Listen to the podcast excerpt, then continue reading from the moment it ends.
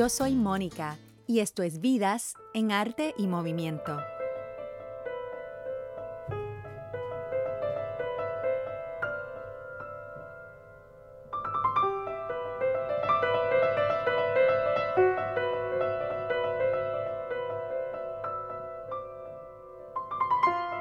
Bueno, as we know, the world is officially going nuts.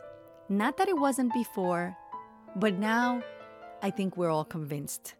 California is burning down, more than a million acres so far this year. We recently saw on social media a polar bear starving from lack of sea ice. We've had three major intense hurricanes this year affecting millions of people in our side of the world alone. In Libya, African migrants are being sold as slaves. In New York, acts of terrorism continue on the rise. We have misogynistic sexual predators as leaders and women who vote for them. Unfucking believable. The natural and human disasters are baffling and scary as hell, which is why it's so good to learn and know of people with altruistic spirits, giving me a little bit of hope in the world and in our future. In this episode, I had the opportunity to meet up with a few people I happen to know who've each reached out to me individually with the idea of heading to Puerto Rico to assist the people in some way. And although I'm not physically in the island right now, I hope to have helped them by connecting them with the many great people I do happen to know in the island. And the day that I'm uploading this episode, it happens to be the day that they each are heading to San Juan, Puerto Rico. Coincidental? Maybe, maybe not. They're heading there with donations of cash, generators, food, water filters, and lots more. So, gracias por sintonizar a este episodio y todos los episodios de Vidas en Arte y Movimiento. You can download our episodes via Stitcher and Apple Podcasts. Gracias por darnos like en Facebook and seguirnos en Twitter y en Instagram. And stay tuned to this conversation with Paul Lucre, a childhood friend that happened to be in town for less than 12 hours and we made it happen. We got together in person check out the picture with my second cousin Samantha Murillo, who ever since the disaster happened, she was really keen on wanting to help and formed this organization with the other guest, Marta Luna, called Sisterhood of Faith. So stay tuned till the end so you can get more information on that and ways that you can donate. Thank you for listening. Espero que disfruten de esta conversación.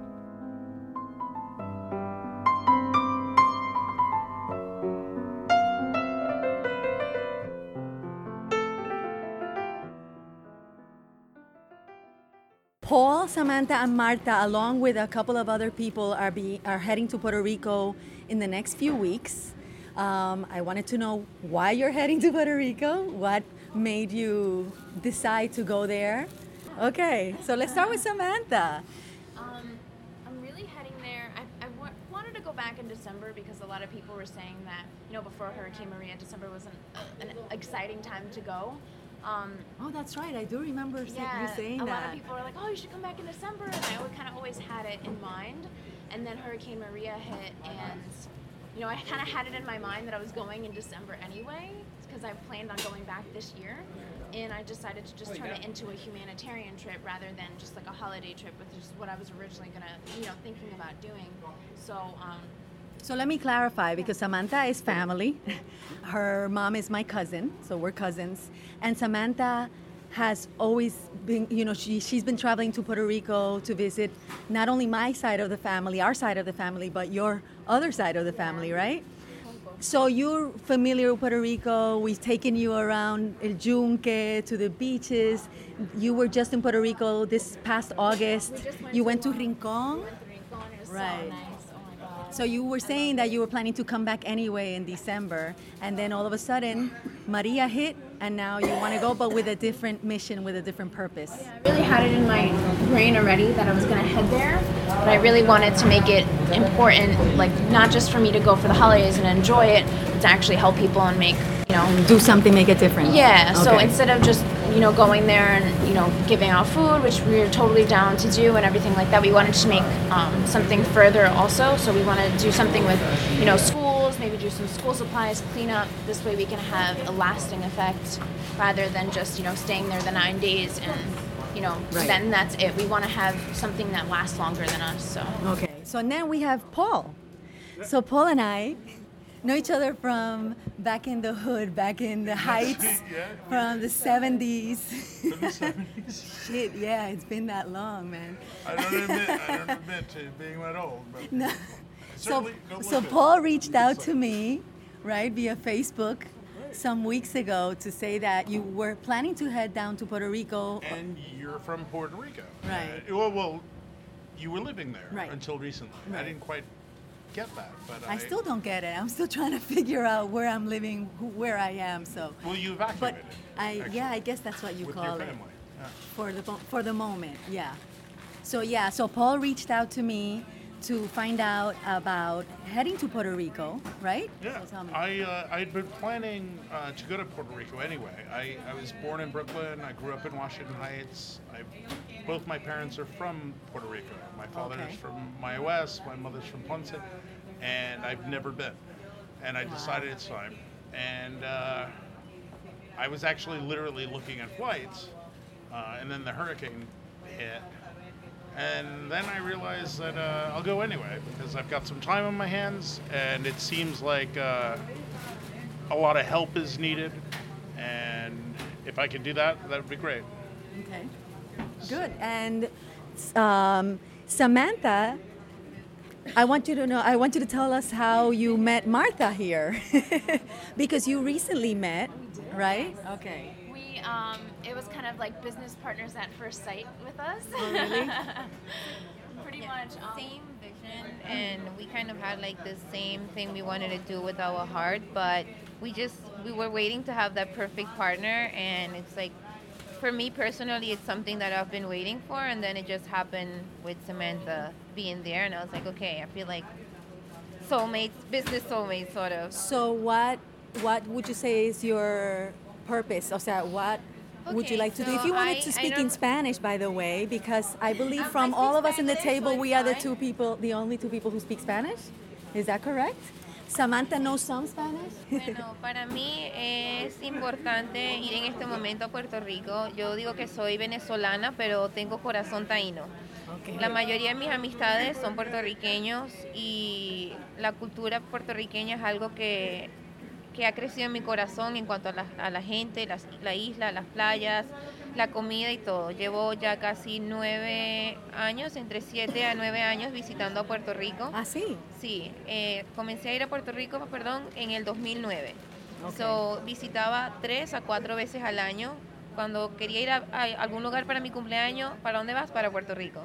Eh, ¿Quieres un getaway? Me voy para Puerto Rico. So, honestamente que mi corazón creció de verdad amando a la isla, no solo porque es un lugar bonito, pero todo, la cultura, la comida y como soy de Venezuela, pues sentí que la cultura eh, puertorriqueña y la gente me acordaba mucho a mi país Sí. y fue como me relacioné más a eso. Yo, por cierto, regresé el día antes del huracán. Yo regresé, Ah, yo estaba ahí, yo estaba ahí abriendo mi cuenta del banco porque yo me mudaba el 18 de enero del 2018 para Puerto Rico. Did you catch that? That she was Y- planning to move to Puerto Rico in January. And she just got back the day before Hurricane Maria hit. Okay. Sí. Entonces, um, basically, when I came back, for me, it was like I left a good friend in such a great shape, healthy, and then the next day you get like the worst news ever that something happened. And it was like my heart was crushed. I'm like, hey, what happened here? I just walked through the airport. It looked beautiful. The island was amazing. And I, I come back, and then the next morning I wake up and it's just like tragic news.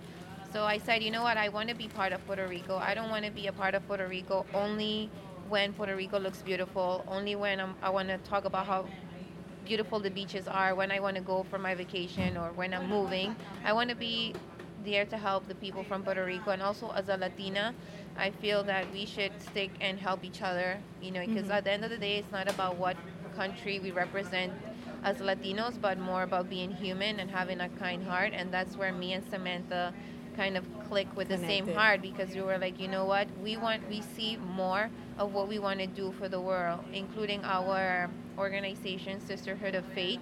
Um, we call it like that because it was like, you know what, we did click instantly, like sisters, friend who probably knew each other for a long time, and then faith is what brought us together as destiny. So we don't want to just bring it and help people in Puerto Rico. We want to have this mission where we can help people all over the world because we feel like everyone in the world needs help. It- It's people in Haiti, other places, but right now our main focus is Puerto Rico, help families go to the schools, like you said, if we have to help in paint, um, school So supplies. that's that would be my next question. Do you have um, do you have an idea of how you'll be helping of what you intend to do while you're there, Paul? well, um, I don't, you know, uh, Okay.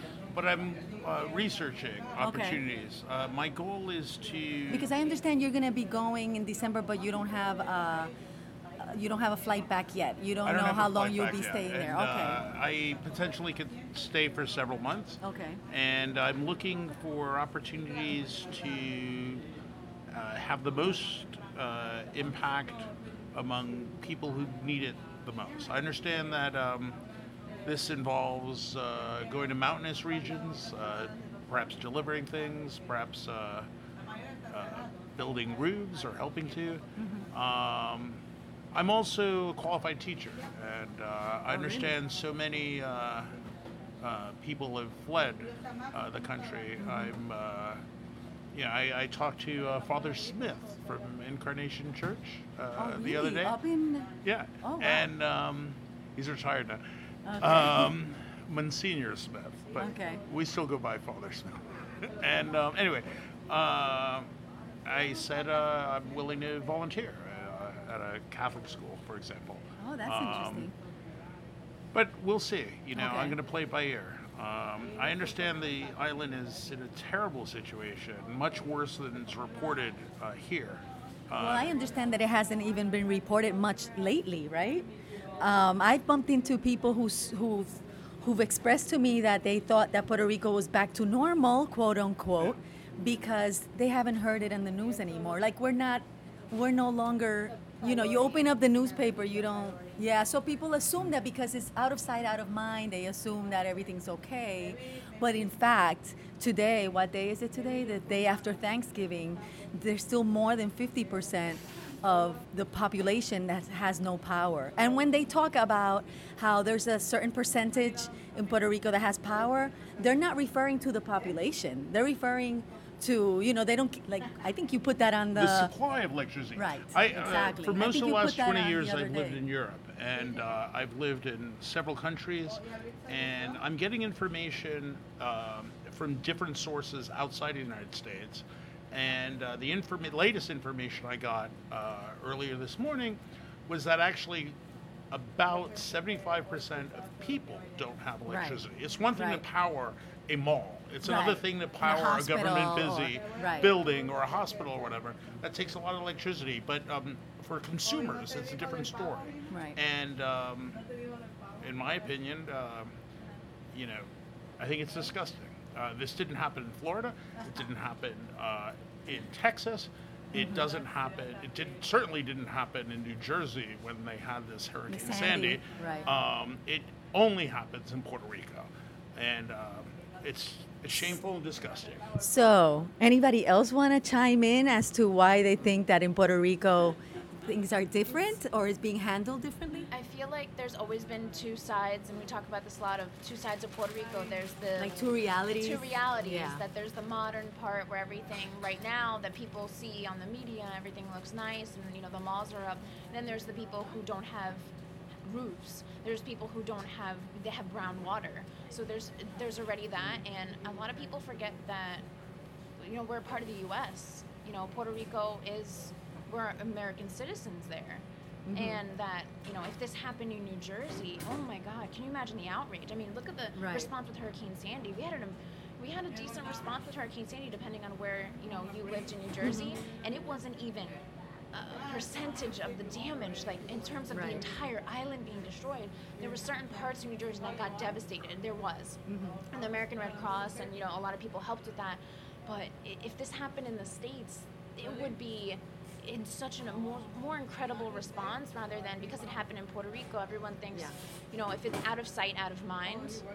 Yeah. So if it's not in the media, if it's not being blasted in people's faces, they kind of go back to their normal route. So we've actually gotten some people asking us, "Oh, well, aren't you guys kind of going pretty late? You know, isn't everything back to normal?" Right. And I'm like, "You, you have no idea." have no idea. And there are some media outlets that are saying, like, if you look on um, Snapchat story, it says like 60 days after the hurricane, and it's people's Snapchat stories of just them taping, "I have brown water, I have mud in my house," and so it's it's in the media, but it's not on, you know. Well, it's not in the mainstream media. It's not being covered mainstream. But you know, the most interesting thing and the reason I wanted to, I mean, ya que tenemos esta grabadora, get you guys to talk about it is because I feel, you know, I just got here from Puerto Rico a month ago, so I had I went through the storm and I was there a few weeks after, but immediately like the second third day afterwards and I mentioned this in the previous podcast, I had this sense of, oh my god, I need to, I, I just, I need to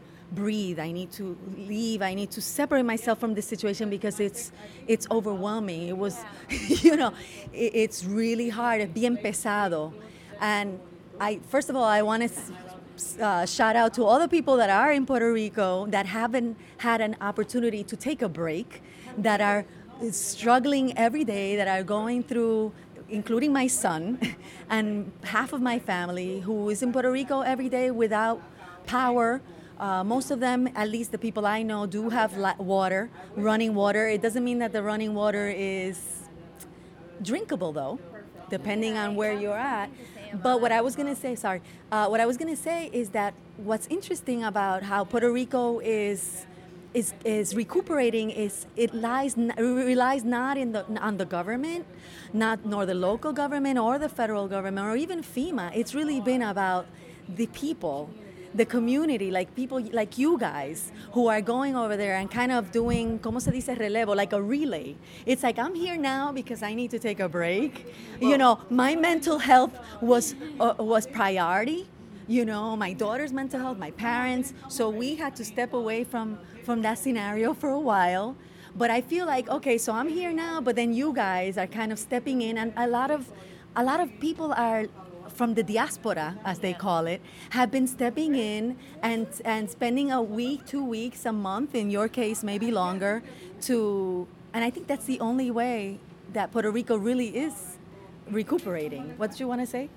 Um, I wanted to say also that I, I've noticed that I have a few friends who've gone and done volunteering work. Like I volunteer here for them, and they come back and there's like, you know what, Luna, I hope that when you guys go, prepare yourself like a week ahead, you know, from now because it's a lot of like we came back with PTSD and it's like people who doesn't even have Even people who didn't spend the storm there? yeah know? Yeah. They were like, it's, it's, yes. There was like, you know, it's, it's crazy to actually live it. I had a friend who was there probably for 14 days, and she was like, the whole crew came back feeling like that. I was like, you don't have to be in the army to have Yeah, no, gain PTSD, refers to a lot of different So, scenarios, not she just was like, war, even just though it does look just like a take war. that in consideration, you know, not having electricity, which is major, and that's one thing that we also decided we wanted to do, bring awareness by posting on social media because as, uh, as an influencer i feel like i have a voice. I'm like if i'm going to have all these followers who's watching me every day wearing clothes you know we should be bringing using that platform to bring awareness for those who think that everything is okay with puerto rico at the moment Tonight I'm going back to Europe. Um, I, I mentioned that I, I've Yeah. lived in there, and uh, I work. Uh, I worked in, with musicians for a long time.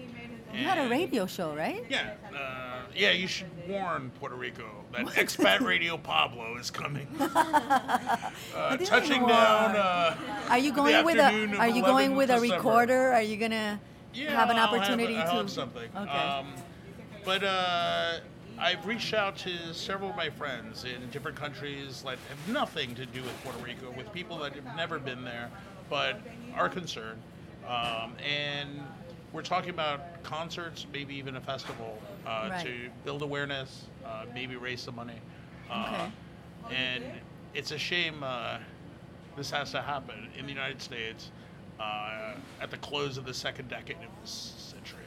Well, unfortunately, half the people in the United States don't even, didn't even know, and they still might not know, but didn't know that Puerto Rico was part of the U.S. or that Puerto Ricans were American citizens. There's still people. There's still people that you go to the airport and they're still asking you, "Do you need a passport?" Right. There's people that I know that are familiar with Puerto Rico as a, a territory, and they've even been there.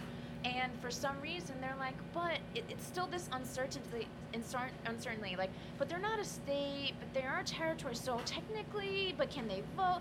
So I'm answering a lot of questions, and what I find is that I have to be very cognizant of, okay, this person doesn't probably mean to be offensive or this person doesn't mean it that you know they're trying to offend me and they're trying to be mean about it it's just an opportunity for education you know they just don't know any better so and it's nothing of their fault you know they maybe just not have done the research they're not familiar with Well, the I'm sorry to say, unfortunately, even some Puerto Ricans in Puerto Rico don't know the history.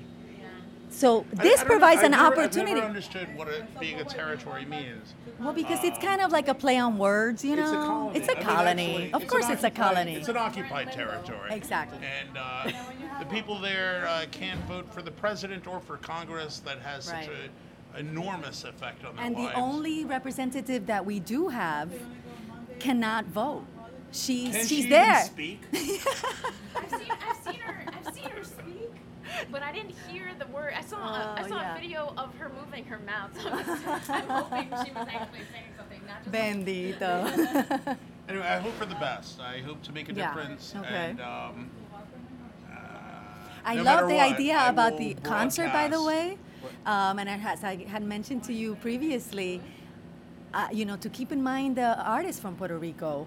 I have a lot of artist friends, a lot of musician friends in Puerto Rico who are having a really hard time because you know, being an artist anywhere, no matter where you are, it's it's hard. It's hard to make a living. The, you know, uh, being a musician, an artist, being a The- the massage Puerto- therapist. the It's Puerto Rico so. Rocks concert. Uh, there's a festival going on on December 17th. Is that I sent it to Yeah, you? I send think it. in Handlebar. Uh, yeah, and, uh, I hope you get to go. That's exciting. That is Uh, exciting. Are you I guys want gonna to be bring. around? I, I have want to bring them all to Europe. heard this. Ooh. Hell, I'll even bring them to Russia and beg Putin to provide the support for Puerto Rico Hey, that maybe Donald he'll Trump provide the support that ignored thus far. exactly. There you go. you want to say something? Yeah, well, a couple things that I would add. First, as far as the news, my friend watches the BBC, and uh, the BBC has had intense coverage of the situation in Puerto Rico. And just in general terms, you know, American news is sugar coated. And if you watch international broadcasts like the BBC or the Canadian Broadcasting Corporation, you get a much better picture of what's actually happening there as opposed to watching the American news. And the other thing is that the situation is very politicized.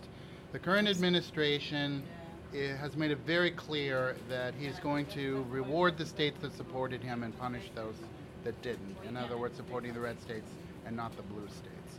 And so that's why Florida and Texas, being red states, of course, they're going Right. to go in and do what they can because that's his voting base. Whereas Puerto Rico, being a blue state, quote unquote, Even though we don't vote, so he would not even know if we would have voted for him or not. there's not. much but, political right. support for him in Puerto Rico. So Especially he's, they're not going to expend um, resources on that. They're, they're Right. you know, and I could come up with other examples as well. I mean, they're- they're they're very clear about about what they're doing.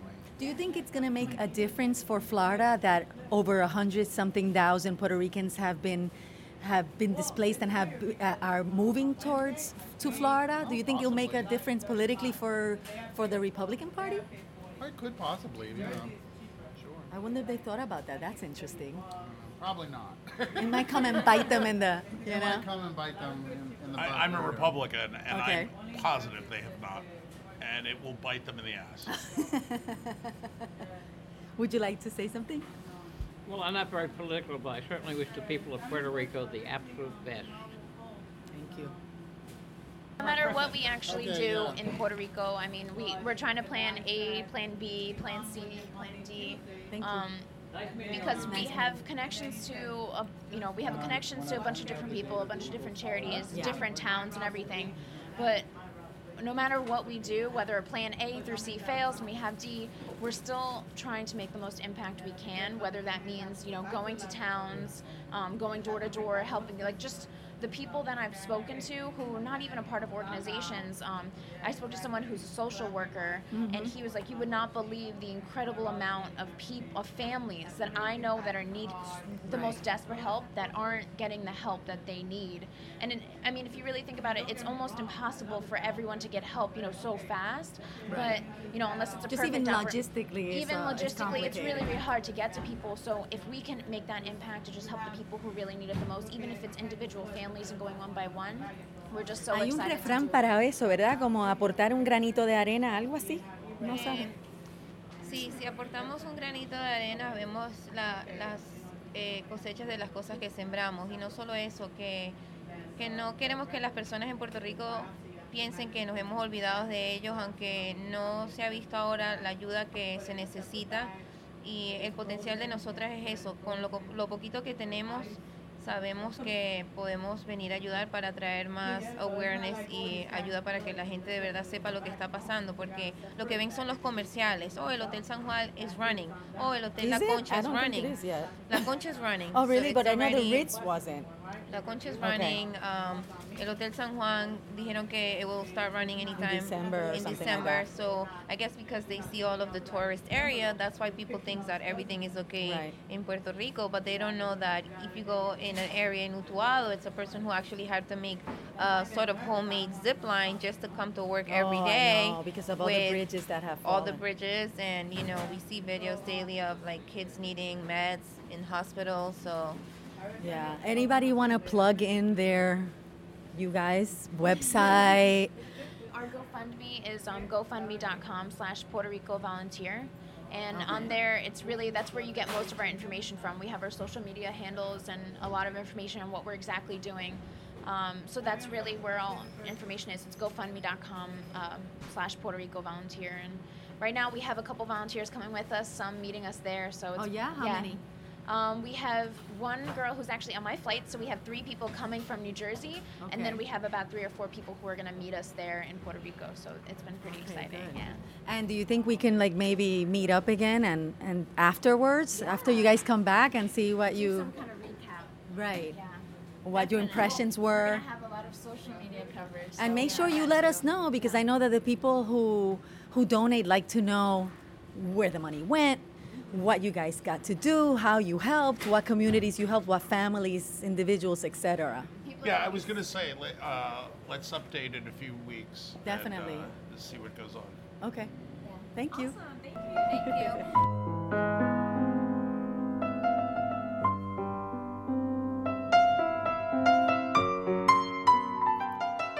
Gracias a Paul, Samantha, Martha, as well as Mark and Stephen who joined us during the conversation. For more information and for donations to the Sisterhood of Faith, you can go to gofundme.com backslash Puerto Rico Volunteer. gofundme.com backslash Puerto Rico Volunteer. Y si estaban prestando atención a través de este episodio, if you were listening throughout this episode, I included some bits and pieces of music from the latest album de Brenda Hopkins Miranda, our guest in episode 11. So look up the episode via Stitcher, Apple Podcasts, or on our webpage vidasenarte.com. It's a great gift for the holidays, giving the gift of music. Listen to the latest from Brenda Hopkins Miranda, the album titled Puentes, and enjoy the music. As you know, you can download this and every episode via Stitcher and Apple Podcasts as well. The webpage vidasenarte.com, vidasenartemovimiento.com. Gracias por sintonizar. Hasta la próxima.